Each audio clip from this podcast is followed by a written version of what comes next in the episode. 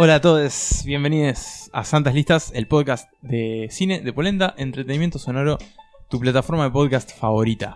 Bienvenidos una vez más a este festival de cine sonoro. Mi nombre es Nicolás Tavares y le doy la bienvenida a mi eterno camarada, amigo, cinéfilo, colega y hermano de la vida cinéfila, Marcos Emanuel Bremerman. Eh, me emocioné, me emocioné por la presentación. Nico, ¿cómo estás? ¿Todo bien? Eh, un placer estar acá de nuevo. Cambiamos de, de locación otra Cambiamos vez de locación. por eh, vigésima tercera vez en la historia del podcast. Cambiamos Exacto. de locación, pero bueno, todo para Eh, mejorar. es porque avanza la vida, este podcast va con, va con nuestra vida. Va con Va, la va con vida. la vida. Eh, hablando de vida, le mandamos un, un cálido saludo a Pablo Estarico que está... que se le complicó en una playa de Se Barcelona y no Sí, pudo. Se, no pudo se enredó con la arena, no Sí. pudo salir de un pozo y, y hoy no está de nuevo, está, está muy de vivo. Pero, pero lo dejamos porque está disfrutando el final de su, de su periplo europeo, ya está por volver, en poquito tiempo lo tenemos acá de nuevo. El reencuentro eh, más eh, esperado por Latinoamérica Unida. Exactamente. Eh, y no sé si no- no se nota, pero hoy estamos, estamos felices porque no solo cambiamos de, de locación, sino que además eh, no estamos solos, estamos con, con visitas. Tenemos visitas que, que van a venir a, a auxiliarnos en este, en este episodio que tenemos para hoy. Eh, las presentamos, son, son colegas, eh, son personas que comparten nuestra, nuestra pasión por el, por el cine. Eh, hay, una, hay una admiración mutua, creo que hay una, una historia de algo así como que inspiramos o, o ¿Ah, sí? cuando estaban empezando dijeron tipo, ah, hay gente que está haciendo lo mismo, qué copado. Y, y algo así, o sea que desde sus inicios ya estos dos podcasts vienen, vienen vinculados. Eh, bueno, sin, sin más vueltas, vamos a presentar a, a nuestras invitadas del día de hoy. Que- Ellas, nunca mejor dicho, Y que no puedes decir el nombre. y que no puedo decir el nombre, pero sí sus seudónimos. Ellas son Dominic de Coco y Wallace Wells, las encargadas de ellas y el podcast. Bienvenidas. Bueno, muchas gracias. Muchas gracias. ¿Cuánto? Tengo que Sí, decir, la verdad. Como que me siento. Emociones a flor de Sí. No, a punto de la lágrima, te digo. No, Veo, veo, veo tu lagrimita ahí. no, pero en serio, gracias por invitarnos. La idea, creo que ustedes la contaron, es hacer como un crossover. Vamos a estar acá y después ustedes vienen y eligen la película. Sí, contentos de compartir el amor por el cine. Sí, bueno. Y por los podcasts. Y, por, las podcasts. listas. Y, Y las listas también, sí, también, también. ¿Por qué no? Como le dijimos, estamos en una iglesia. Se escucha Claro. el podcast. Sí, Sí. se escucha el pod- estamos en una iglesia, la acústica acá es... Ellos la arreglan después, no se Sí, nota. después Sí, no, no, se nota, pero estamos acá en la matriz. cura nos. Sí, para la. Los saludamos. Para el final tenemos algunas hostias guardadas. Eh, Al final se celebra con hostia. Nosotras, ya que esto es un podcast eclesiástico, ¿no? Y ustedes están hablando de las hostias, nosotras queremos compartir que les trajimos un, regalo. regalo. ah, muy bien. Sí. Porque bueno, Sí. como- qué, qué buena forma de enganchar. Una genialidad mía. Porque sí. bueno, ¿qué nos falta en la iglesia? La hostia y el vino. Ah, muy bien. Bien, claro, la, sangre, de Cristo. La sangre de. Cristo. Trajimos acá la Lo muestro sangre para las cámaras. eh, Foto, foto. foto. Eh, Eh, bueno, bueno. Ahora mientras, descor- mientras descorchamos, eh, en un sentido figurado, eh, no es, no es un desencorche. no Sí, sé. es un desenrosque ahí. Es un desenrosque, Sí. pero bueno, mientras nos encargamos de eso, vamos a hablar un poco de lo que vamos a hacer hoy, que en realidad vamos a cruzar formatos, eh, en cierta forma. Inventamos un poco. Inventamos un formato nuevo, como siempre, no nos cuesta nada. Eh, eh, hicimos un poco de trampa y no vamos a hacer una lista, pero sí vamos a hablar de películas favoritas. Ojo Eh, que. y- no, iba a tirar a, tipo, hacer una lista al final. no, no me arruines la, la- la No, estructura dale, porque dale, después no dale. sabemos cómo salir. Eh, bueno, bueno, cada uno de nosotros va a hablar, eh, Pablo incluido, porque no está físicamente, pero sí en espíritu. Eh, nos- Claro, nunca mejor dicho, es el Espíritu Santo, digamos. claro. Sí, sí. Eh, Esta es la, la Santísima Trinidad. eh, después vemos quién es padre y quién es hijo, eso después lo arreglamos. Es una regla entre ustedes. Pero, pero bueno, cada uno de, de los cinco eh, tiene una, una actriz a cargo, por, por así decirlo, de distintas edades, procedencias, trayectorias y géneros en los que se mueven habitualmente. Y cada uno va a elegir su película favorita de esa actriz. Y después las otras cuatro personas que están aquí hoy, en realidad Pablo no puede opinar porque no está, pero está, haciendo Mejor. cuenta, eh, va a decir si le parece que esa elección es la acertada o si en realidad hay otra que considere que es eh, mejor para su criterio de favoritismo. Ni mejor ni peor, sino favoritismo. Favorita. es Sí. nuestro eterno Es- criterio. Es eh, nuestro dogma. Exactamente. No nos importa la calidad. de la- Bueno, sí, un poco nos importa. Sí, importa, pero, no es lo También único. tiene que ver, claro. El, corazón pesa. El corazón, el corazón pesa. Claro. Así que bueno, eh, me toca me toca arrancar, Sí, pero, primero que nada, destapa eso.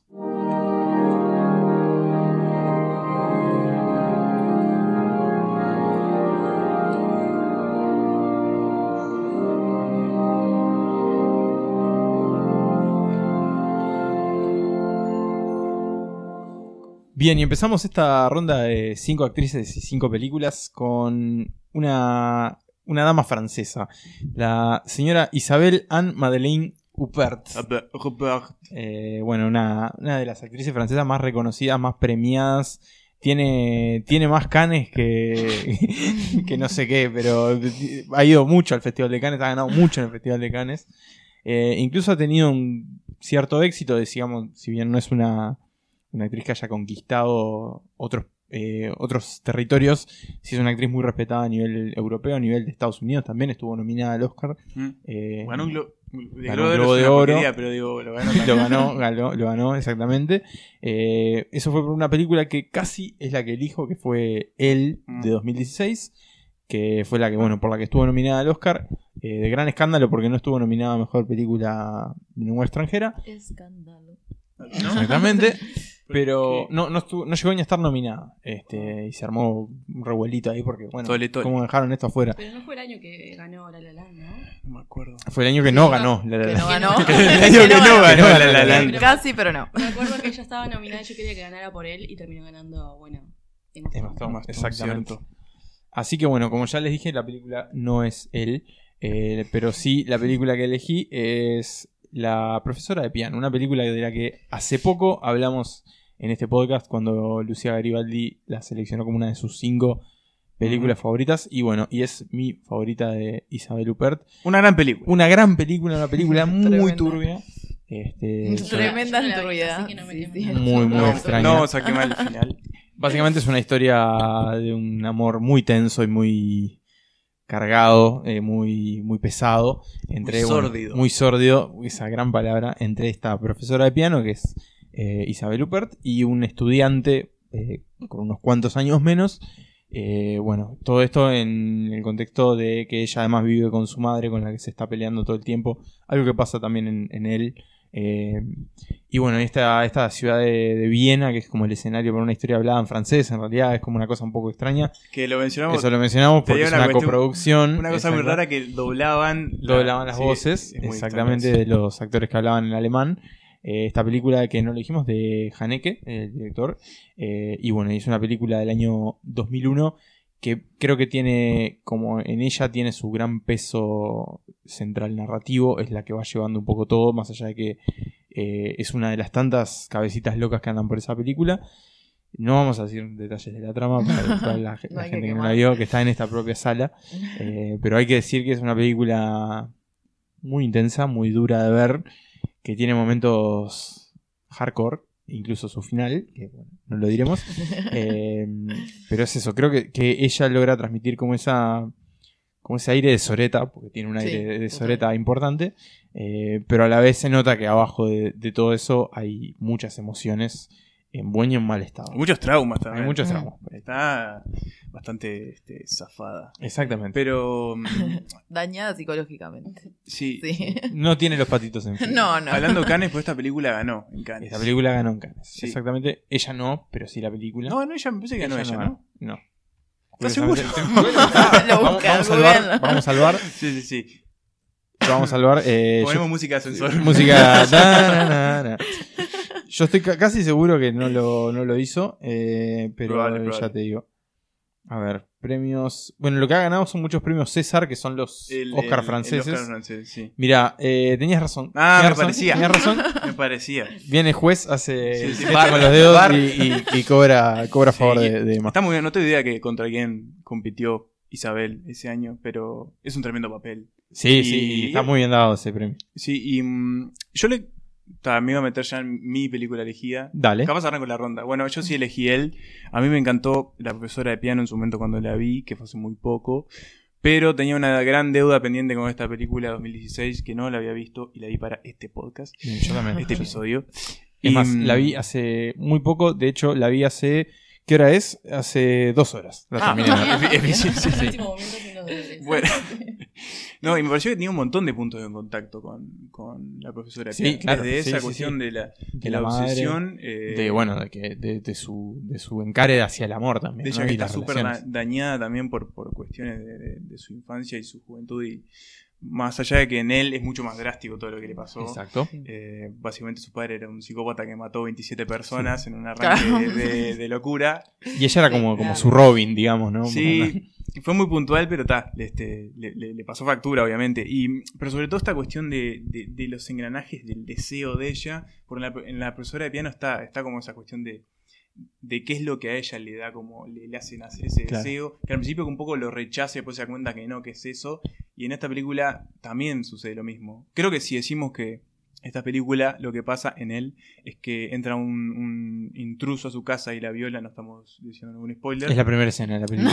Pero a partir de eso ella va como desarrollando un montón de, de- de cuestiones que están muy, muy saladas desde lo psicológico Claro. y que incluye esa cuestión como de poner en duda dónde está el, el deseo de ella. Claro, por un lado deseando eso, pero por otro lado buscando a ver quién es para, sí. para meterlo preso. Y Claro. no sé, me pareció una tremendo, una tremenda película de él. Y, y Sí, me sí, sí, gustó o que sea, este yo lo, dudé, digamos, estuve Sí. entre las dos, pero bueno, al final me ganó la intensidad. nuestras queridas invitadas que eligieron. Yo también considero él. O sea, me gusta mucho la actuación.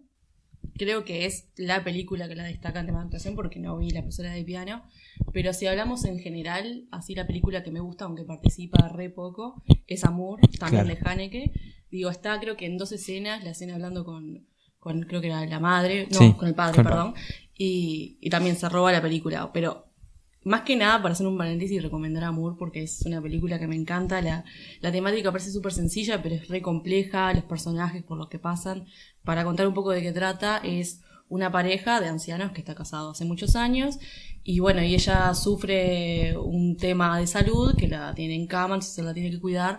Y es todo el tema de la paciencia y el amor y el cariño y todo lo que se tienen, pero también eso de como hacer, no sé, apunta a la paciencia, que es Sí, lo que hasta- más enfoca la película. ¿Hasta qué punto también? Hasta qué punto, claro, es, es amor o, o se va a otra Sí. cosa. Y es, es hermosísima la película, ¿no?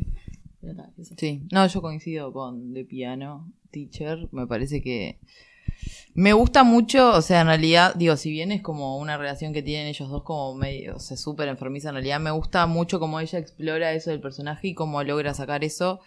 Y también es como que siento que, no sé, cada uno en sus temas, ¿no? Se puede sentir como identificado con el personaje de ella y, y ta, eso fue como lo que más me gustó de esa película y creo que, que ta. En sí, en general la película me gustó y ella me gusta, así que mí- Estamos en empatados, podría Sí. decir. Sí, es, Sí. es un empate, sí, sí, sí. A mí lo que pasa con, con Isabel, y antes de pasar al siguiente, es que me da como. Quiero ver todo lo que, que hizo y que no vi. O sea, me parece Claro. que es una, tiene como una Sí. cuestión súper hipnótica en, en su papel. Bueno, vos lo decías con Amur, o sea, está muy poco, pero te También. queda súper metida en la cabeza de ella. Que tiene una fuerza impresionante a la Sí. hora de actuar y. Nada, me parece una, una tremenda actriz. o sea, Sí. Sí, que creo que eso se nota un poco más en, en él, porque está más tiempo también como...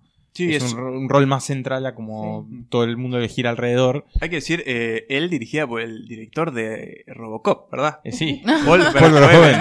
Eh, Sí, también- sí, sí, sí, sí, sí, Es, sí. un, es, un, es un gran dato. Es un gran dato.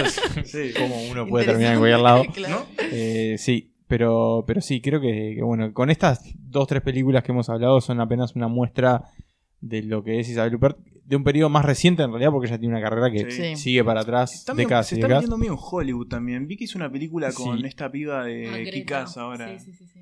No sé. Sí, Ah, es menos- que ha hecho ah. películas en varias Ah. partes del mundo, ha hecho películas también en Asia, o sea, dentro de otros países de Europa. Es como una persona que no le tiene miedo a, a la frontera, digamos, ¿no? Claro. Como que no es... Digo, no que se quedó en Francia, ¿no? que. Hollywood le iba a llamar. Pasa Sí. mucho en los Sí. Sí. Sí. Sí, en algún momento como que se resignan y dicen, bueno, ta, la tenemos que traer, tenemos que vamos a ta, hay que llevarla, claro. Sí, y también le debe servir a ella Sí. Sí. monetariamente, obvio. ¿no? Sí, Este, no, Y claro. bueno, y hay de, de exposición también, ¿no? Sí. Pero bueno, eh, así que bueno, ahí empezamos esta ronda con Isabel Huppert. Escuchamos un fragmentito diferente al de la otra vez de la profesora de piano y seguimos con esta ronda. Avez-vous lu ce que dit Adorno au sujet de la fantaisie en do majeur de Schumann? Non. Il parle de son crépuscule. Ce n'est pas le Schumann que toute pensée a déserté, mais le Schumann juste avant. Un cheveu avant. Il sait bien qu'il est en train de perdre la tête. Il en souffre au plus profond de sa chair, mais il s'agrippe une dernière fois. C'est le moment où on ne sait encore ce que signifie la perte de soi-même, avant d'être complètement abandonné. Bueno, en segundo lugar en esta ronda le toca a la primera de nuestras dos invitadas, señorita Dominique de Coco. Bueno, a mí me tocó tremenda actriz, una de las mejores, podríamos decirse, no hay discusión, que es Meryl Streep. Sí. Gran actriz que me pasó lo mismo que en estas, en estas semanas, ¿no? Que estuvimos como viendo qué películas y qué no, me miré todo lo que no me había visto, porque dije... Hay bastante ahí. ¿eh? Claro, Hay mucho. cosa, o sea, me miré como cinco películas fuera de joda. Muy fan. Y, mm, porque sí, hay que ver como todo. Era como que no le hacía justicia si me quedaba con lo que era y si no iba a elegir mamá mía, claramente. Claro. claro, no, bueno. O, o, por ejemplo, la, la actuación que tiene ahora en Big Little Lies, que es increíble. Pero me fui por la base de ella. ¿Cuál fue la película que la lanzó? O, n- no que la lanzó, sino que terminó de consagrar lo grande que era, como empezó con Sí. Kramer vs. Kramer y The Deer Hunter y todo eso. Elegí Sophie's Choice. Muy bien. Claro. Claramente digo, Tu Podría- choice fue Sophie's Sí, Choice. fue una decisión muy difícil entre sus películas. Era como que estaba a punto, viste, al lado del tren llorando. Y bueno, tuve que elegir a. Tuviste que elegir. Tuve que elegir. No te quedó Me estaban amenazando los nazis. Está entonces bien. elegí. que la Sophie, había odiado. sí. Como esa fue mi decisión difícil. Y bueno, eh, para decir un poco ¿no? de la película, como introducir para que sepan, es del director eh, Alan Pakula. Pakula, creo que Director dice. de Pacula. la, la película de periodismo. Exactamente. Eh, Todos los hombres del presidente. sí, eso. Que, bueno, tal, la película trata en realidad sobre un, un escritor, un aspirante a escritor que se llama Stingo, que llega a una ciudad y llega a una mansión que en realidad es como una residencia, que alquila un cuarto, y eh, se conoce con una pareja que es súper extraña, porque los dos son como bastante, in- bastante intensos, ¿no? Sí. Para decirlo de alguna forma. Y bueno, empiezan a tener como una relación, se hacen recontra buenos amigos, mejores amigos podría decirse. Y hasta que Stingo empieza a darse cuenta de que... Stingo me sí, encanta. nombre- Tengo gran nombre, me parece un cantante de rock. Es una. No, pará, es la mezcla de Ringo con Sting. Claro. Claro, Stingo. Y bueno, se da cuenta que esta pareja es súper peculiar, tienen como misterios, pero sobre, sobre todo se obsesiona con Sophie, que es quien interpreta Meryl Streep, que es eh, una sobreviviente del holocausto. Ella es una polaca católica que fue cuando Alemania invadió Polonia, fue encarcelada y bueno, tu- sobrevivió a Auschwitz. ¿Sí es así, no? Auschwitz. Sí, Auschwitz. Auschwitz. Sí. Sí. Yo con los acentos y con las cosas como pronunciar soy un desastre. Pero bueno, entonces el tipo como se obsesiona y empieza como a ser más curioso hasta que le pregunta y ella como que de a poco va desnudando un poco su pasado. Y es un pasado obviamente, se pueden imaginar, que es súper horrendo. Digo, la mina sobrevivió las peores cosas que se pueden sobrevivir y una de ellas es la escena más emblemática, podría decirse, de la historia del cine, que es la decisión que tiene que tomar, que lo puedo decir, ¿no? Digo, no, no decir qué hizo al ¿Qué final. hizo? Pero. sí. Pero Sí. bueno, está, está en el tren, bajó de- al campo de concentración y, un nazi ahí, un, un soldado, le dice Sí. que tiene que elegir entre uno de sus dos hijos. Que solamente se puede quedar con uno. Y ahí es por eso el nombre Sophie's Choice. Y digo, eh, simplemente con esa escena, pero ya lo podés ver de antemano, la mina es una genia, no es una, una camaleón. Vos no ves a la actriz, ves al personaje, ella se Mm. entremete de todo tipo. En realidad, la película estaba pensada para una europea y el Mm. director estaba seguro que ella era la que iba a ser la elegida. Y Meryl, cuando leyó el libro y se enteró que iba a ser una película, dijo: No, acá Esto es tengo- mío". esto es mío. Y la peleó, en realidad, se hizo campaña. Sí, para ahí que tenía, la eligieran. ahí tenía que pe- pelearla todavía. Sí, sí, tenía que Claro. pelearla. Ahí no le bastaba tuitear Sí. y. Digo, había ganado el Oscar por Kramer vs. Kramer, pero era una película que ellos necesitaban que la, que la actriz hablara eh, polaco, hablara alemán, o sea, que se notara que fue Sí. europea. Ella tenía lo físico, pero no tenía lo demás, entonces como que la luchó y bueno, eh, lo llamaba al tipo, al director, hasta que... la- Acoso. Sí, sí, hasta que creo que la- Básicamente lo que hacen Big Little Lies, pero sin dientes falsos. Y bueno, creo que el tipo la vio en una obra de teatro, algo así, o en otra película, y dijo, está así. Y bueno, la mina a partir de eso, la mina, qué respeto que tengo por sí, la, la esta. La, señora. Sí, la botija. Eh, bueno, estudió alemán, estudió polaco por meses, o sea, y na- no solamente eso, que es recontra fluido como lo hace la película, sino que también se preocupó por eh, cómo hablar en inglés con el acento de Polonia, que era recontra importante, y es súper genuino, vos no, no puedes creer que no sea algo que ya lo tiene como integrado desde la infancia, ¿no? Y lo que me gusta de esta película, eh, perdón, lo que me gusta de esta película es que es súper compleja, o sea, es una película de personajes, cualquiera de los tres tienen como unos problemas muy. Menos Stingo, Stingo es medio boludo. Pero. Tiene nombre, boludo. Tingo le damos palo. Pero por- el personaje de Sophie y el personaje de Nathan, que es la pareja de ella, que es por Kevin Klein, que también es su película debut y no puedo creer porque el tipo es extraordinario lo que hace ahí, son súper problemáticos, te das cuenta, porque sos como Stingo, ¿no? Sos como esa persona media boyer que vas como descubriendo junto a ellos y eso es algo que me encantó de la película porque mm, siento que la película como que se separan dos, ¿no? Lo que es la relación de ellos tres y después el pasado de Sophie una vez que se, que se entiende. Y la súper recomiendo, no solamente por las actuaciones, por ser uno de los mejores papeles que ha hecho ella, que obviamente se mereció el Oscar, sino que mm, la fotografía es increíble y acá quiero destacar a Néstor Almendras, que es un cinematógrafo que a mí me encanta. Eh, paréntesis de vuelta para recomendar Days of Heaven de Terrence Malick. Una película. una belleza. En, en tema de foto es. A mí me vuela la cabeza. Y, y verlo acá en una película ya más como llevado a Estados Unidos, ¿no? También el tipo se destaca en varias, varias escenas. La fotografía es muy linda. Y hay una escena, sobre todo, que es antes de, de la elección de Sophie, que es cuando ella hace un monólogo, que está en una ventana y le está diciendo a Stingo por primera vez, en real- o sea, lo que le pasó. Y, y ella está mirando por la ventana hacia afuera, pero mira directamente a la cámara. Y lo que cuenta Meryl Streep es que en realidad eh, Néstor decidió filmar súper lejos. O sea, no estaba tan cerca como ellos se imaginaban. Y ella dice que se sintió re sola y como que eso le ayudó también. Así que a destacar esos pequeños detalles que van como formando, ¿no? Y ese monólogo Sí. mirándote y vos enterándote de todo lo que le aconteció es. te deja helado. Digo, no hay otra forma de describir a Meryl Streep. Así que está súper recomendada. Pero tu favorita. no sé, no sé si es mi favorita. Digo, hay de todo para recomendar de ella. Doubt también es una buena Sí. película. Podemos hasta ir a, hasta el, el Diablo Viste la Moda, porque digo, hasta lo Sí, más sí, hasta hace, la hace de comedia, todo, puede hacer de todo. Como Sí. La muerte de la cinta, la cinta bien, es como, es muy buena, Sí. ¿no? Mm, sí. Se destaca siempre en cualquier papel, pero... Hay algo que, que he estado viendo y mm, sobre todo en ese gran eh, micromundo llamado Twitter, eh, que hay gente que dice, basta de poner a Meryl Streep en todo. ¿Qué está pasando? sí. ¿Qué, creo- qué- qué le pasa a esa gente? No sé, que, que es como una ¿Pero cosa qué? de. como rechazar el éxito, no No sé. es como de basta de troncoso, ¿no? Claro, es el uruguayo. sí, es- que anda bien, que anda bien. Troncoso uruguayo. Claro, eh, sí, capaz que hay como una sobredosis en algún punto. No sé, Como no de- sé, no sé. Como de Tom Hanks, yo que sé, es como esa gente que, que, que ya llega un momento que ya deja de ser sus personajes y se empieza a convertir en Como yo la figura, claro. Claro. Sí, como un ícono. Es como ya es un icono que después se te empieza a ser más complicado despegarlo de Sí, no- no- ver una película y no referirte al personaje como Meryl Streep, claro. ¿no? Eh, capaz que hay un poco de eso. Puede ser, sí. Últimamente se ha dedicado más a convertirse en meme que, Sí, que- total. que actuar, digamos. Total. O sea, sobre todo es el que está gritando en los Oscars. En los Oscars sí, ese es el típico que está Eh, lados. pero sí, no deja de ser una figura mega talentosa. Sí. Cualquier cosa que hace le sale bien. Este, y sin talentearla en realidad, porque Sí, le sale bien, pero porque la, la encara en serio, digamos. claro. Sí. Ya que estamos, Nico, ¿cuál es tu película? Eh, bueno, la mía, eh, con criterio, favoritismo nada más, es El ladrón de orquídeas. Ah, sí, Eh, gran película. Una película Gran muy, muy delirante. De, Spike Jones y el guion de Charlie Kaufman, que le debemos un, un capítulo. Tenemos un de- porque se lo merece. Se lo merece. pero Messi ta- se lo y el personaje principal es eh, Charlie Kaufman, justamente, es Nicolas Cage. El mejor actor del Y, y bueno, ahí está Ella es muy adepta al señor. muy.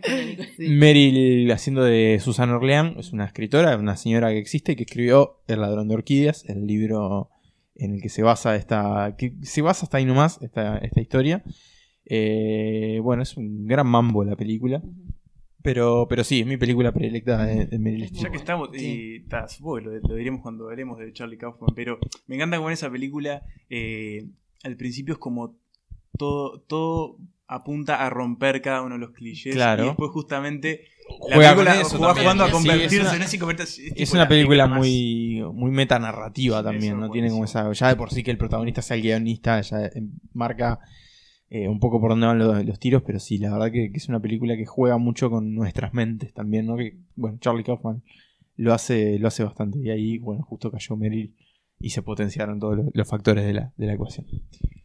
Wallace Wells. Bueno, yo voy a ir a una película más pop, de cultura pop, de. Meryl Streep, que es. El Diablo Viste la Moda, porque me gusta mucho esa película y me gusta mucho el personaje de ella. Me parece que le queda brillante ser eh, una jefa eh, media estricta, loca. Sí, sí, además dice mucho con la mirada, eso es lo que me gustó. Claro, sí, sí, dice mucho con la mirada, tiene como eso que, que no sé, le sienta muy bien y, y ta, pero igualmente, digo, si hay que destacar la actuación, obvio que ta, tiene un montón de películas y que Sophie Choice es... Sí, es elevadísima. Sí, es elevadísima, pero ta, a mí me divierte mucho verla en esos papeles.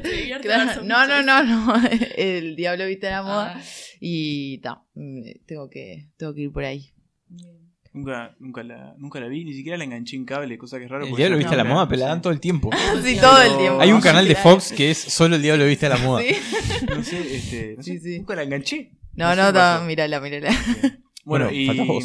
mi eh, elección también fue por esas primeras eh, etapas de Meryl y fue eh, es Kramer vs. Kramer, que nada, es una película que me parece fantástica, esa cuestión de, de el momento de que llega de partir a una familia y toda la cuestión del, del- de, bueno, el, el tema con el niño, para dónde va y no sé, es una película que a mí me, en su momento creo que la vi cuando hicimos el Con la lista de Dustin, Hoffman, Hoffman primera temporada. me había, me había impactado de una manera tremenda el final, las relaciones de cada padre con, con el niño, esos tejimanejes de, Sí, y como ese duelo, ¿no? el Por lo- duelo por el entre los dos por, por llevarse una vida humana, eh, me pareció nada, tremendo y la actuación de es Bueno, hay, hay algo de Big Little Lies ahí también. increíble. Después me causó mucho ruido enterarme, por ejemplo, de todos los problemas que hubo en ese rodaje con Dustin Sí. Hoffman, que incluso hay una escena que él le pega a ella, que no estaba en el guion y parece que se la pegó en serio y Mary llamó tremendo quilombo y casi la película se va a la mierda.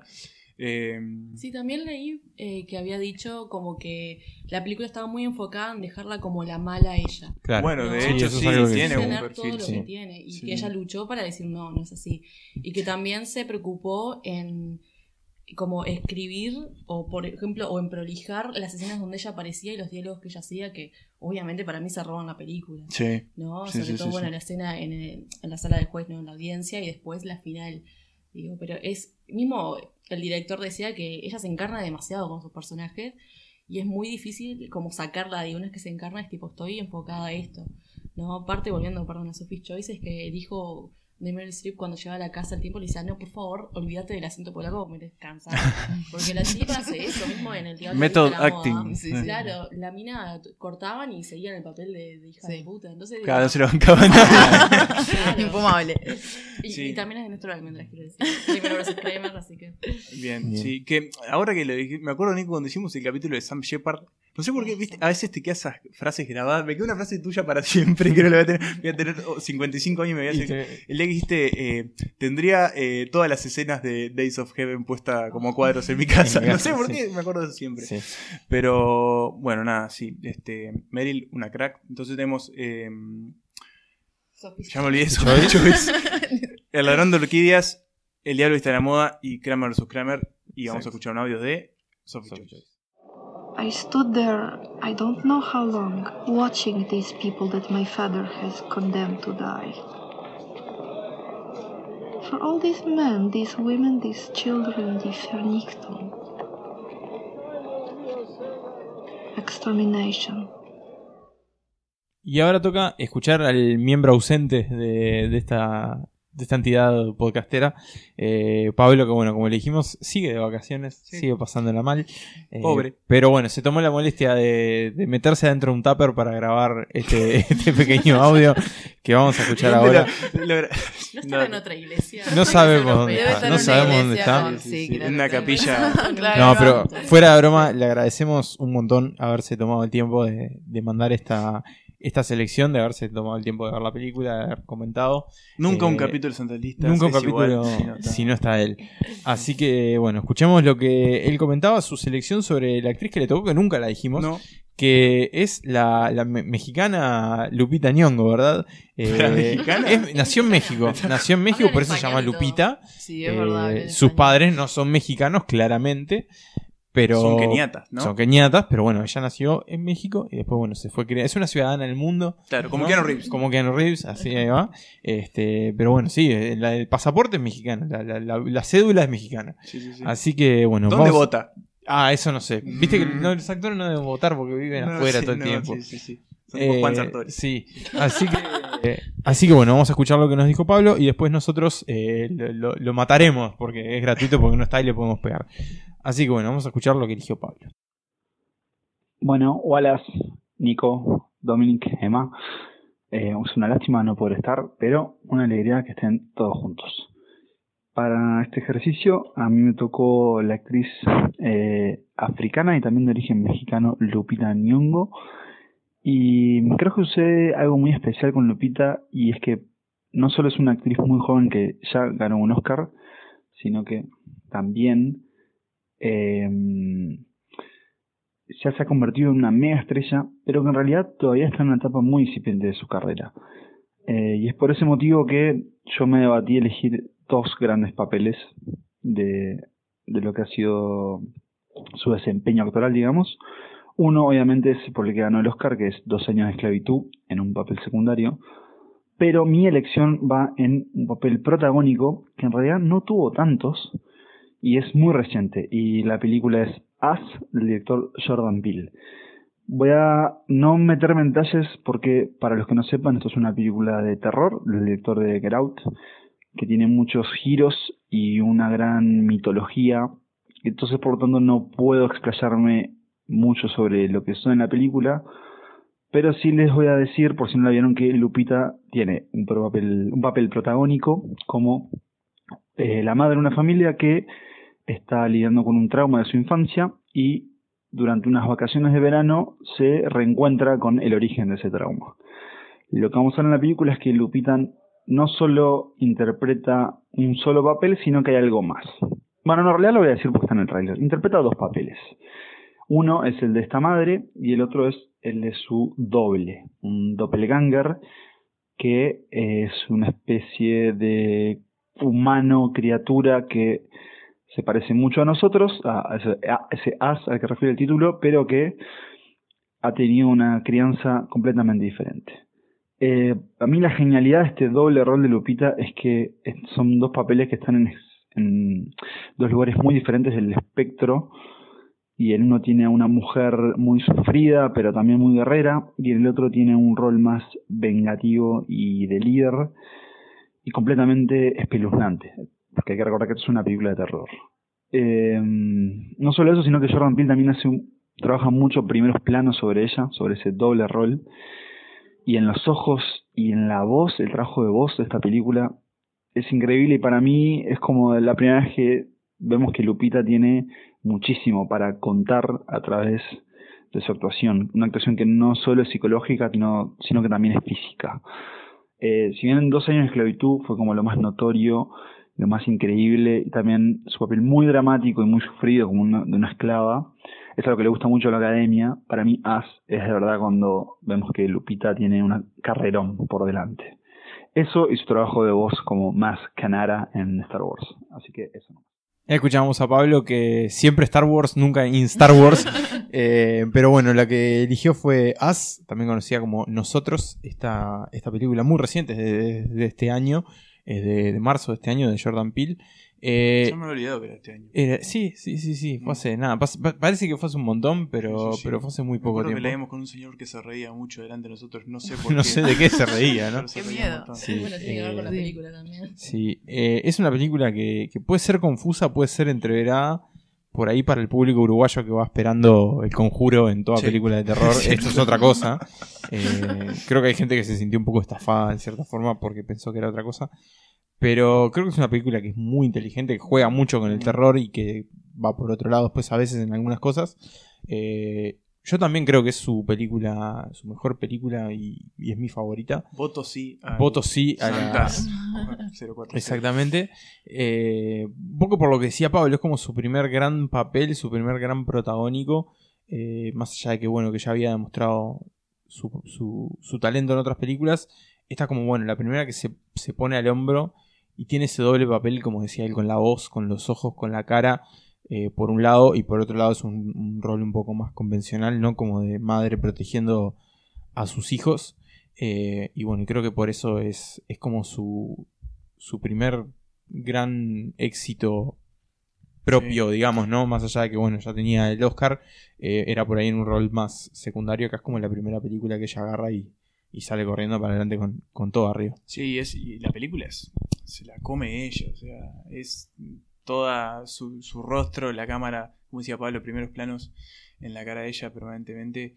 Que, y para mí el, es, el mayor juego es eso, esa cuestión del trabajo doble. Haces dos papeles en uno, uno está totalmente desquiciado, con esa voz toda cascada, y la otra es como una madre que también oculta algo y que a mí algo que me encanta esta película es, y en el papel de eh, la Lupita madre común, o sea, estoy a punto de hacer un spoiler, pero No, no, no, para, para, porque La- yo la no vi Lupita película. humana. La Lupita digamos, humana. La Lupita humana. No y es que siempre tenés la sensación de que te está ocultando algo, que no hay algo que no cierra, o sea, todo apunta a que algo no cierra y es muy difícil lograr eso porque lo más sencillo sería hacer una actuación mucho más plana, pero tiene como un montón de capas y eso me parece que está que está buenísimo, además de que la película a mí me, me encantó y me pareció que toda la mitología, como decía también, que crea Jordan Peele en esta película es súper interesante y me gustó más que Get Out.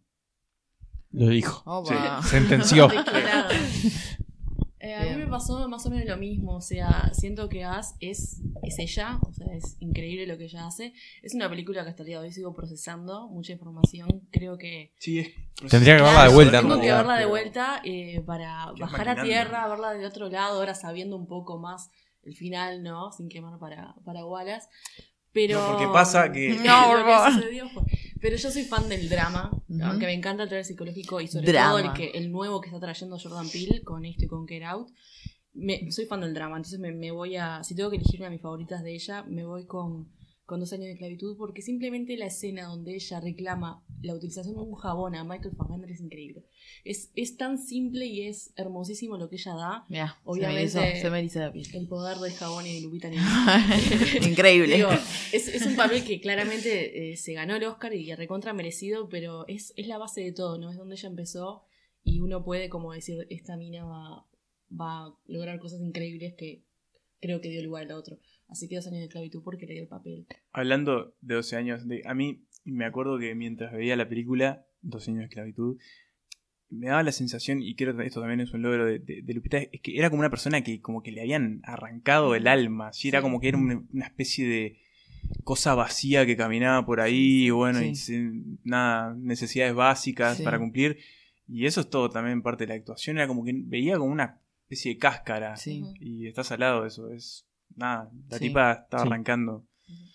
sí. Yo por descarte, o sea, no vi As, voy a elegir eh, 12 ¿Star años de esclavitud. Sí, no me queda otra. Voy a seguir también. Eh, Dígalo. Black Eh, Panther. Black Panther. Bueno, no, Black Panther no, tampoco no soy como muy fan de Black Panther. Eh, pero sí, o sea, todo lo que dice Dominic, ¿no? ¿No es cierto? Eh, te copio todo porque hay que agilizar.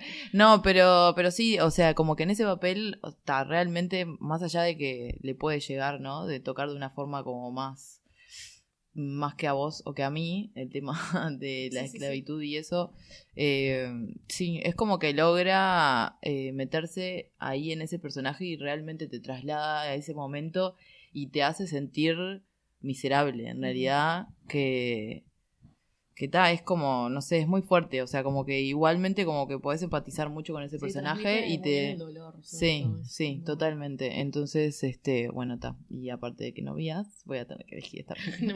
Aquí, eh, Algo que decía Pablo del tema de, de que no ti- tiene tantas películas, pero creo que tuvo algo más que ahora se me pierde. ¿Qué pasó medio? Sí, antes de 12 años esclavitud. Pero no me acuerdo. Más independientes. Sí, seguramente Claramente fue antes, ¿no? De... Bueno, todo Antes Star de todo Wars, esto. después hay una que dice Non-Stop, que creo que es de acción. Bueno, está la reina de Catway. Ah, película la que- película que, que fue muy nunca raro lo vimos. que pasó. Sí. Fue muy raro lo que pasó con esa película. Eh, tuvo como cuatro funciones de prensa. Sí, porque era como que siempre estaba por estrenarse y nunca se estrenaba. Incluso me acuerdo que hubo una función de ajedrecistas o algo, no algo sé. así, con niños que jugaban al ajedrez. Pero no sé qué pasó. Pero bueno. sí. eh, Eh, Lupita- pero parece que estaba buena la Sí, película. parece ¿eh? que está bueno. Sí, bueno, está. Tiene una película de 2009 que se llama En mis genes. No, no sabría decirte qué es. Eh, ah, mira, dirección Lupita Nyong'o, producción Ah. Lupita Nyong'o, Bueno. guion Lupita Nyong'o, montaje Lupita Nyong'o. Independiente, es ella, perfecto. Hizo El todo. corto de egreso. Eh, Claro, eso te nada, básicamente es eso, es como, es una especie de cortometraje. Hizo como la gran Rosalía. Es un cortometraje Sí, propio eh, que ganó un premio en el Festival de Cine Africano de México Mira, en mira 2008. qué bien. Sí, Festival de Cine Africano de México. Sí. Claro. Era para ella, un festival para ella. Sí, lo- En realidad el festival Lo, pro- lo hizo ella. ella. Lo- Sí, claro, claro. claro, lo produjo ella. Este, sí, ya después saltó a dos años de esclavitud, que es increíble pensar que ese fue su, su debut. Este, Estuvo en el Reino de la Selva también. El Reino de la Selva, Selva. Mezclé ahí uno, mezclé unas cosas. Y sí, no tiene una gran filmografía a nivel de cantidad. Pero le Sí, auguramos un gran futuro. Le auguramos un gran futuro, seguramente si durante muchos años nos siga, nos siga dando buenos, buenas actuaciones. Porque era nuestra actriz revelación, ¿no? Era una de las actrices, ¿No? sí, Sí, sí. revelación. Sí, era la Era una- Era la, la gran sí. revelación. Así que bueno, sigamos adelante en esta ronda de actrices y películas. Eh, y ya, ya nos quedan dos, nada más, ya estamos ahí. You know how sometimes things line up? Yeah. You know, like coincidences. Since we've been here, they've been happening more and more. I think, I feel like it means like she's getting closer. Who? The mirror girl? You don't believe me. I, I, I, I do. I do. I'm, I'm processing. Okay? Just can't believe you kept all this inside for so long. You know I'm here, right? Mm, A mí me tocó la señora Audrey Hepburn, eh, que en realidad tiene bastantes películas, eh, muchas, muchas. Eh, una de las más conocidas es Breakfast at Tiffany's, que no sé si todos los que están acá la vieron o no. Sí. No. La única. Hay una persona que no la vio. Eh, vamos a decir quién es. No, no vamos Para a no decir quién dejarlo es. ridículo. Eh, pero bueno, tiene también a Roman Holiday, Sabrina, War and Peace, The Nun Story. Tiene como Charade, tiene como un montón de películas que lo interesante de Audrey es que eh, tiene papeles bastante variados, ¿no? Como que, bueno, hace de prostituta, hace de monja, eh, no- eh, como, bueno, hace de mujer estafada en Charade. Eh, pero, aparte de estas películas, tiene una película más que a mí me gustó mucho y que es mi favorita, que no nombré, que se llama Wait Until Dark. Que no sé si la vieron. Ok. Bueno, Estuve eh, a punto. sí, me imagino. Em, La bajaste y no la vi. ¿Sabes que la vagina la vi? Es, es clásica. Que bueno, ta, me parece que es la que se destaca de ella en realidad, si bien no es una película de ella que es como muy conocida y que la gente habla mucho porque como que todo el mundo se queda en la icónica Breakfast at Tiffany's y esta es como que, bueno, ta, nada. Y sin embargo creo que fueron siete años, o sea, le hizo siete años después de, bueno, de Breakfast at Tiffany's. Y cuento un poco de lo que va la película. Eh, la historia comienza con el fotógrafo Sam Hendricks en un avión donde él conoce a una modelo que lleva consigo una muñeca y en esta muñeca hay eh, droga, ¿no? Droga. Eh, y la cambia por una muñeca similar que lleva este fotógrafo en su bolso sin que él se dé cuenta. Más tarde, ¿no? Aparecemos en Greenwich Village y hay dos delincuentes que tratan de recuperar la droga que se encuentra en el apartamento de este fotógrafo con Road, que es interpretado por Alan Arkin, Sí. eh, que es Gran un... pelado. Gran sí. viejo. que, bueno, interpreta a un criminal como muy despiadado, que fue traicionado por esta modelo y por eso es que está eh, en este lugar con estas personas. Empiezan a hablar, ¿no? Como que empiezan a pelearse sobre, bueno, tal, qué pasó con la muñeca, qué pasó con la droga, y en ese momento aparece Susie, que es el personaje que está interpretado por Audrey Hepburn, que es una mujer que es la, la esposa de este fotógrafo y que aparte es ciega, ¿no? Ujú. ¿Qué tal? Ya ahí, eh, o sea, ese papel para mí me pareció importante en ella porque como que siempre la vemos en papeles donde ella es como eh, una Sí, como más europea, claro, es como más- la, la típica europea despampanante, Exacto. así que todo el mundo le gusta y que si bien sus papeles fueron variados, no sale de eso en realidad, siempre está como sonriendo y tratando de complacer a lo que es el público. Y en este papel eh, es muy destacable la actuación de ella porque Eh, bueno, ta- principalmente tiene que hacer de ciega, que eso ya me parece una cosa difícil, ¿no? De lograr, que lo hace muy bien. Y aparte, es, es que sale de, de eso que la puso Hollywood, ¿no? Que es de este papel de europea buena onda, así Sí, que todos sí. queremos. Todo ve. Y se pone como en un papel más de víctima contra estos delincuentes, ¿no? Que quieren saber dónde está la muñeca, que le empiezan a interrogar. Y lo bueno y lo que me parece interesante de la historia que ella interpreta es que empieza como víctima, pero termina como victimaria, Claro. digamos. ¿No? Entonces, eh, nada, eso me pareció tipo de, de ella que es súper destacable, que lo hace muy bien. Y bueno, una de las escenas favoritas mías de la película es. eh, están estos tipos, ¿no? Que quieren recuperar la droga y se piensan que como es ciega, también es boluda. Entonces empiezan a, a, a inventarle historias como, bueno, no, yo soy el comisario, tipo uno se hace pasar por un comisario. Es muy gracioso porque aparte eh, en la época tipo van disfrazados y decís tipo, ¿para qué se disfrazan si la tipa es ciega? O sea, ta, y eh, empiezan como a discutir y ella en, en- empieza a agarrar como algunos eh, detalles de la historia que no le empiezan a cerrar y ahí como que se da cuenta que, bueno, tal, la están cagando, ¿no? Como, ¿qué es esto? Y, y ahí es como que la mina se empodera y empieza a romper todo y dice, bueno, ustedes me están cagando, yo voy a hacer la reversa y los voy a cagar a ustedes. Y no puedo seguir contando más porque Bien, voy a spoilear la película. Bien. Pero me parece que es súper destacable la actuación de Audrey en, eh, en esta, en Wait Until Dark y que se las recomiendo para que la vean.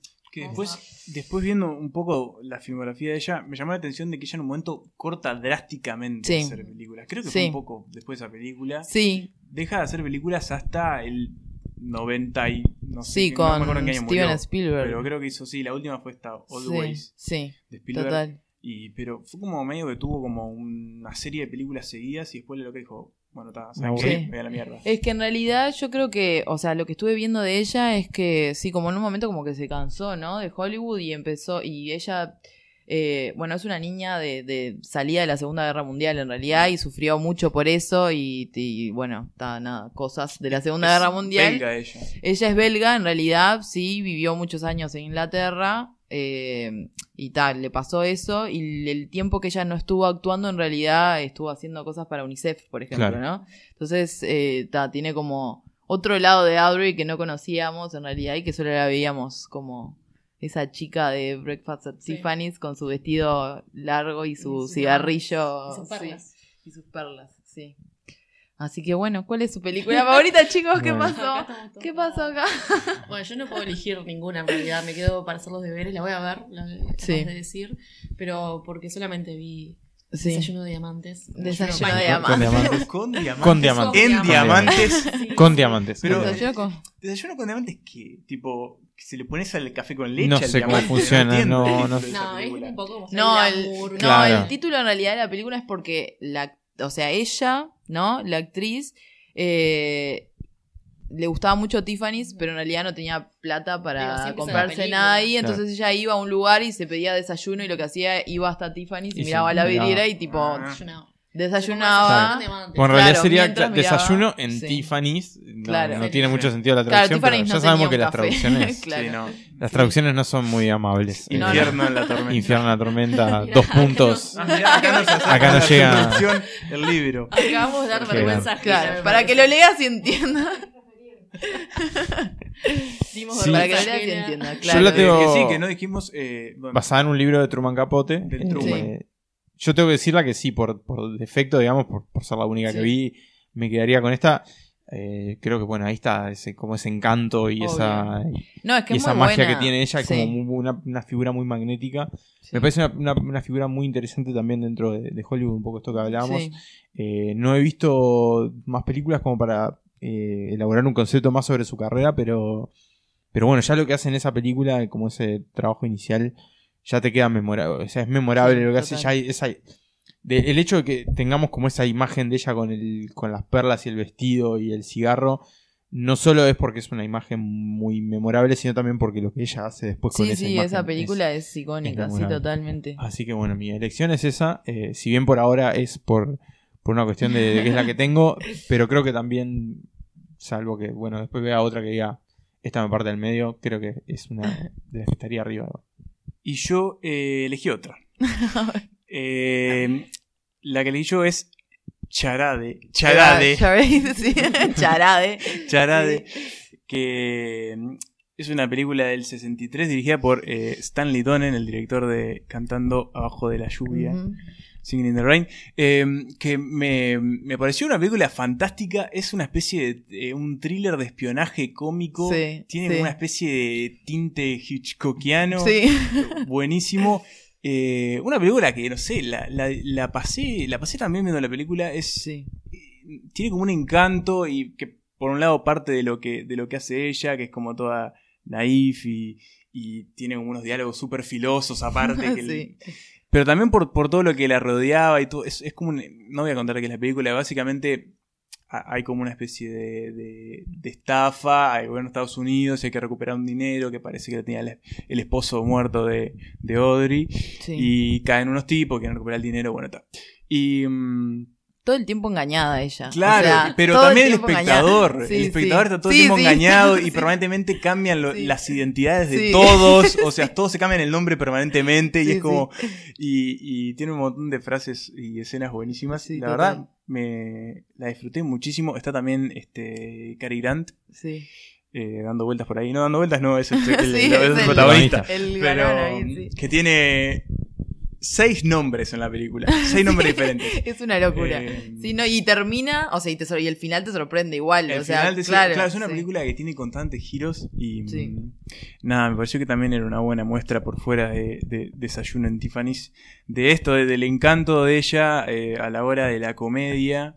Y algo que me pareció es que, no puedo hablar muy en general porque no, no tengo un conocimiento muy amplio en la filmografía de Audrey Hepburn, pero me pareció que donde más da ella es como en esa comedia más inocente y de respuesta rápida, así como Sí. látigo eh, enseguida muy irónico Sí. que en las, en las escenas de drama de la película, pero también tiene. Es una película sobre asesinatos y, y- Mm. y estafas y espionaje, entonces tiene escenas dramáticas. Ahí es como cae un poco el, el, el desempeño Claro, de ella. Pero en sí. las partes más como cómicas y hilarantes era como muy muy buena y, y nada, se las recomiendo porque de verdad se disfruta un montón la película. Y nada, es otra. No quería. Yo también tenía el tema de, de a ver cuál veo de ella. Tenía poco tiempo, tenía que decidir. Y en un momento dije, ta, voy a ver esta Desayuno en Tiffany porque ta, es la que hay que ver. y empecé a investigar un poco y me llamó mucho la atención de la trama de Charade, así que la elegí y se la recomiendo. Muy bien. Bueno, cerramos la ronda de Audrey y nos encaminamos al final de, de este episodio con la última actriz seleccionada. Eh, escuchamos un fragmentito de, de Audrey y te toca Emma. Give me a hint. You can find it by yourself. If you couldn't, I'd tell you. What have you got against Gloria? A lot. The main problem is that she's in love with you, which makes me the villain of the piece. Susie, she's a kid. More to your left, in front of you. I'd rather have a dog. Dogs can't shop at the supermarket. No, and they can't rearrange the furniture either so that I trip over it. That's her latest hobby. Nearly broke my leg last night.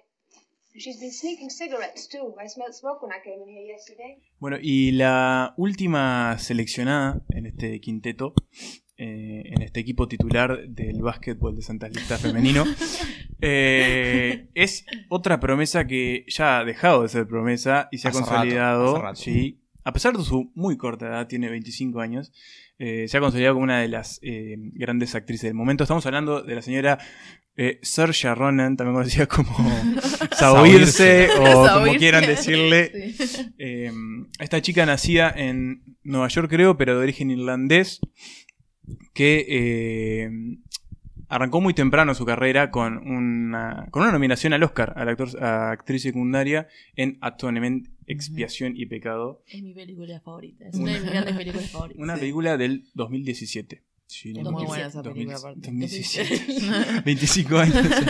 2007. Lo hizo re grande. Eh, ¿Cómo hacía, no? La película que yo elegí, sin embargo, es, si no la más reciente, una que pega en el palo, y es eh, Lady Bird, una película Bien. del 2017. Bien. Ahora, sí. ahora sí. eh, en la que creo, si no estoy tirando un bolazo, ella interpreta un papel que es lo más cercano a lo que ella misma podría haber vivido.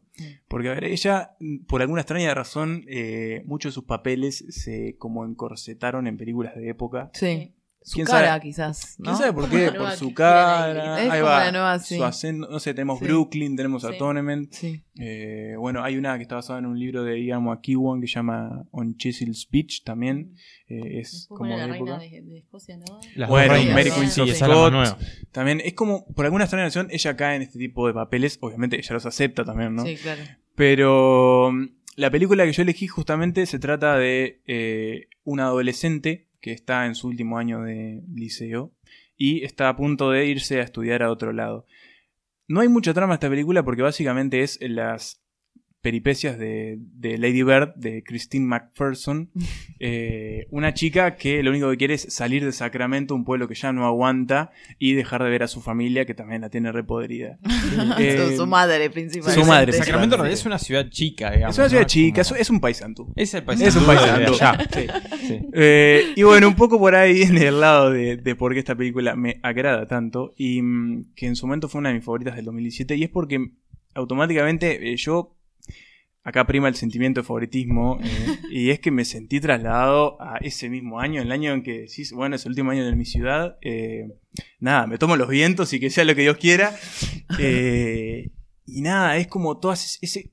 Esa, ella en esta película es como un cúmulo de emociones y sensaciones que está continuamente a punto de explotar, que busca como una especie de individualismo y independencia que todavía no sabe muy bien cómo manejar, pero la quiere como sea, que empieza a experimentar desde las cuestiones más este, co- comunes como, no sé, cómo vivir sin tu madre, hasta eh, los aspectos sexuales. Pasa por un montón de espectros, que es por lo que pasa también a una persona que está por dejar su hogar. Y me parece que eso es, nada, es como sensacional. Eh, la película es un coming of age, como Sí. usualmente se llama estas películas de maduración. Y creo que también caló muy, muy hondo en, en lo que es la filmografía de ella, porque, por eso, porque demostró que ella podía salir de estos papeles de época y también darle como su propia impronta a, a estos papeles más tal vez naturales. Para mí lo, no lo dije, pero esta película es de Greta Gerwig, fue el debut en solitario de Greta Gerwig en la dirección. Y uno de los grandes valores que tiene más allá de la tremenda actuación de, de Saoirse Ronan es que todos los personajes de alguna manera eh, es como que se encierran en un cliché, pero, pero no sé Pero cómo explicarlo, pero funcionan y no están como metidos Sí. ahí en... Tenés al, al padre que no puede pagar las cuentas y está como todo el día melancólico ahí, le da consejos a ella. Está la madre que no le aguanta a nadie, pero a la vez es como súper atenta y los novios que son un tipo súper inseguro y a la vez como el mejor novio del mundo y después está el otro reventado que no le importa nada y toca la guitarra y súper cool. ¿Quién es? Y no usa ¿Cómo? dinero. La fan Sí. número uno de Timothy Chalamet. Y mm, el- también está el tema del cambio de las amistades, uno va creciendo y esa cuestión de mantener las amistades de antes o no y tener unas nuevas. No sé, a mí esta película cuando la vi me, me emocionó un montón, me tocó esa fibra sensible que aunque no lo crean tengo. Eh, y nada, me, me, me súper me súper gustó. Y mm, Saoirse Ronan es, es increíble lo que hace, estuvo nominada al Oscar esta- por esta película, su tercera nominación con 25 años, 23 Ganó- tenía en ese ganó el momento. Golden Globe también. Ganó el Globo de Oro.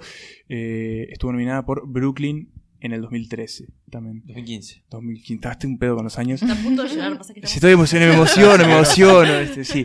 Pero creo que un poco lo hablamos en el. Me acuerdo que hicimos algo de Oscar y Eh, hablamos claro, de el modo Oscar. El modo Oscar. el modo Oscar. Y, y creo que no, poco- perdón, Oscar a la carta fue el primero. O- el primer Oscar a la carta, sí. Y, y bueno, es eso, es ese año que de alguna manera te cambia la vida y es cómo lo procesás y cómo... Y nada, y ella, esta película es como... No sé, se la, se la, se la daría tipo a mis hermanos cuando les toque pasar por eso, no sé. Y, y más allá de que es una protagonista femenina, uno se puede sentir identificado, tenga el género que tenga, o sea, es, es totalmente universal todo lo que se cuenta allí. Así que bueno, esa Lady Bird es mi película favorita, Greta Gerwig, Bien. la llevo en el corazón. La mía también, tengo que decirlo. También me pasó, si bien, bueno, no tuve esa experiencia de, de la, del cambio de ciudad a ese momento, pero es como ese. Justamente ese Lady Bird y es como el momento que sale de- del, Sí, nido. del ¿no? nido, sí. Eh, tiene eso.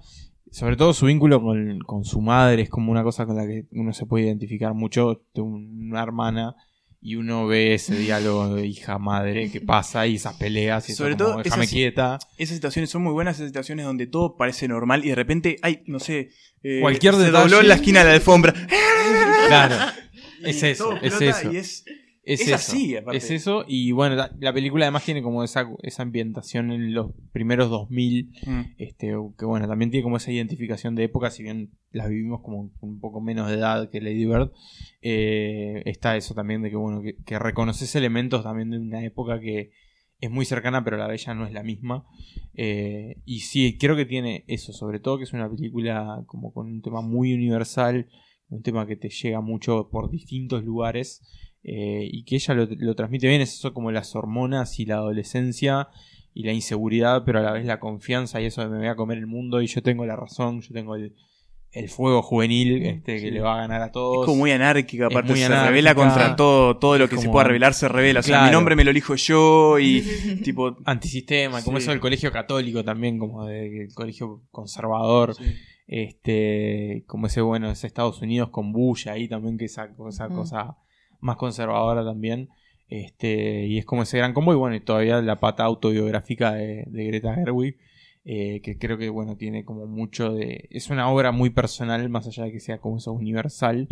eh, y creo que bueno, todo eso lo transmite ahí Sergio Ronan en el, eje de todo eso. Eh, antes de pasar a las chicas, quería decir que, nada, contar mi escena favorita que es, creo que pasa medio al principio, si no es la primera, que es que van en el auto Y se están, está- sí, están escuchando, es como, eso es como, nada, muestra claramente los cambios y toda esa bullición hormonal y sentimental que hay, que es- está escuchando las uvas de la ira y termina, las uvas de la ira tiene un final de mierda y terminan las, las dos llorando y ella le dice, bueno, ta, no sé qué, me quiero ir a estudiar a donde haya cultura, Nueva York, no sé qué, no, no te va a hacer nada, no sé qué, y se tira del auto y ta, es como, también tiene eso, ¿no? Tiene como mucha comedia física Sí, la película Sí, sí, sí. que parecería rara, pero no, que le queda muy bien. Y algo bueno, y es que creo que no se sube al carro de la que subieron un montón.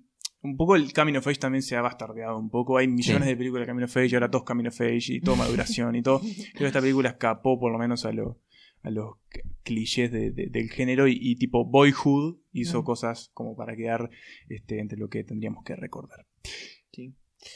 Bueno, a mí me pasó algo con esta película, en realidad, que sí la voy a elegir, pero eh, cuando la vi me gustó, pero en realidad como que no me terminó de convencer, porque me parece que lo que me pasaba es como que veía mucho de ella en mí.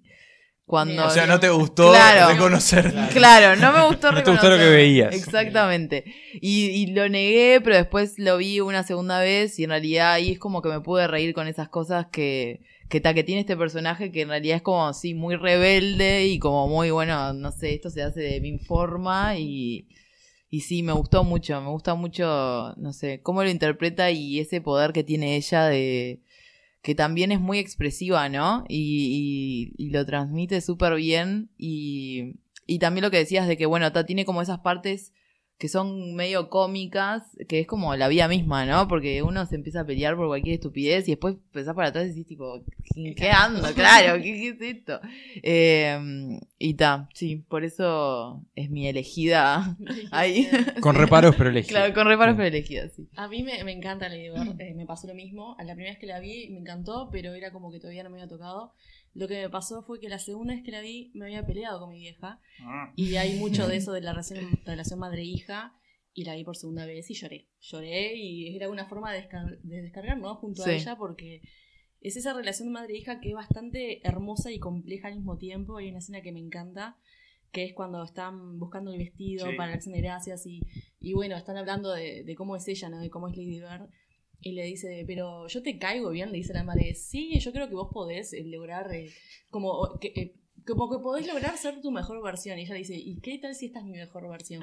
Y esa parte a mí me parte al medio, ¿no? Pero me encanta. Pero no es la que elijo. Acá voy a llevarla contra todos ustedes. Obvio. Otra vez me voy al drama. Obvio. Porque es una de mis películas favoritas, Atonement, o en español, Expiación, Deseo y Pecado. Me Que encanta. ¿Por qué no alargar Me la la película? traducción. ¿Qué- qué- Sí. sí, ¿Por qué no poner dos puntos? ¿Por qué no? Algo- Pero bueno. Pero igual dice- aparte es Atonement, dos puntos, ¿no? Sí. Expiación, sí. Sí, pecado. Que es de Joe Wright, que es, también es un director que me encanta. Y básicamente porque fue de sus primeras películas de niña. Sí, una es verdad. pendeja, básicamente. Es Eh, un al personaje odioso igual. Tenía tipo Brian y 13, yo la- ¿no? Sí. 13. Brian y que es la odias. Porque La es- odias. bueno, es, es una aspirante novelista, una niña que tiene mucha imaginación, que vive en su gran mansión con su madre, su hermana y, y el jardinero, que es eh, lo interpreta James McAvoy, que me, me fascina James McAvoy, y lo que logra sobre todo en esta película. Y bueno, ella ve algo entre, el herma- entre la hermana que es Keira Knightley y James McAvoy, que no es nada, en realidad es algo entre ellos dos, que, que Mm. tenían como por dentro apasionado porque ellos están como enamorados pero no lo dicen. Y ella ve algo por afuera sin saber el contexto y eh, a partir de eso encaja cualquier Sí. mentira Sí. por algo que pasa, o sea, tienen que verla, ¿no? Y bueno, y a partir de eso una niña de 13 años logra eh, darle como el destino que no era el que estaba predestinado Sí. a toda la gente que la rodea. Y es, es tremendo, ¿no? El poder que tiene una mentira. Entonces, Y más si es una mentira infantil. Sí. más es una Claro, mentira porque los niños siempre claro. dicen la verdad, pero Claro. A veces no. a veces me hace no. acordar eh, a una película de Thomas Winterberg que se llama La Casa con Mads, Mads Mikkelsen, el Hannibal, que también pasa lo mismo. Es un niño que dice, o sea, básicamente eh, sugiere que Mads Mikkelsen abusó de él y es No. mentira. Y claro, es tipo. es un- Claro, pero ¿qué le vas nada, es, Obvio, es que sí. el tema de nuevo de la mentira infantil. Claro, pero Sí. bueno, ella ahí es fascinante, digo, su primera película como niño que... Es, es- es increíble cuando encontrás Sí. un niño que puede interpretar un personaje, sobre todo de este estilo, y entonces es súper recomendado. Digo, hasta la- el libro lo leí como dos veces ya, es algo que me fascina. El audio en la película, lo voy a decir así, el audio, Sí. porque es un personaje que Sí, sí, la van a odiar, odias, pero sí. Pero que bueno, tenés que también tener en la cabeza que es una niña, ¿no? Con mucha imaginación, obviamente, ella ama escribir y está. Súper recomendada, pero bueno, esa es mi elección de Ronan. Película que además este, tuvo un renacimiento en GIFs eh, hace poco cuando se estrenó Dunkerque, porque tiene una escena en Dunkerque sí. que Ah. es eh, plano secuencia. Bueno, ahí, eh, perdón. Ese plano secuencia, yo en toda, yo estudio cine, no, bueno, estudiaba cine. Toda clase de sonido yo mostraba esa secuencia porque el sonido en esa parte cuando llegan a la playa es de otro nivel, así que sí, recontra recomendar ese plano secuencia que es de otro mundo. Lo amo. y con eso terminamos con Serja y Saoirse, eh, nuestra irlandesa. Y vamos a escuchar un audio de ella y después vamos a cerrar esta cuestión. Exactamente. Y no vamos a ver ninguna lista. No, Ah, no, hoy no hay lista. Hoy no hay Tú lo has dicho. Bueno. Hey, Hi. come here often. Excuse me? I'm Lady Bird. We're going to be in the musical together. Oh, yeah, I remember you. You were wearing that dress. Well, I just wanted to say what's up, and I'll see you in rehearsal. Thanks, I'm super excited. You you live in the neighborhood? No, I'm from the wrong side of the tracks. Isabel Huppert, Meryl Streep, Lupita Nyong'o, Audrey Hepburn y Saoirse Ronan. Cinco actrices, eh, bueno, muchas películas en realidad. Después vamos a publicar la lista completa tanto en Letterboxd, eh, que no nos sigue Santas Listas Podcast, como en el gran archivo de Santas Listas, que es la gran archivo de novedad. Santas listas. Este, Qué que bueno. Pablo se tomó la, la molestia de crear un Google Docs eh, con todas las listas de todos los episodios de todas las temporadas de este podcast. Eh, Porque con- ¿qué es estar de vacaciones? porque es- eso es, Claro. es estar de vacaciones. ¿Quién Ah, tirado en la playa. Eh, haciendo hacer Tranqui- muy tranquilo, muy tranquilo. Eh, bueno, pueden encontrar el, el link, cualquier cosa se lo piden a Pablo, saben dónde encontrarlo en las redes. Eh, No así físicamente. no así físicamente, sabemos no nunca sabemos dónde ni está. nosotros dónde está. Sí, siempre está en un país diferente. Siempre está en un lugar distinto, por suerte para él.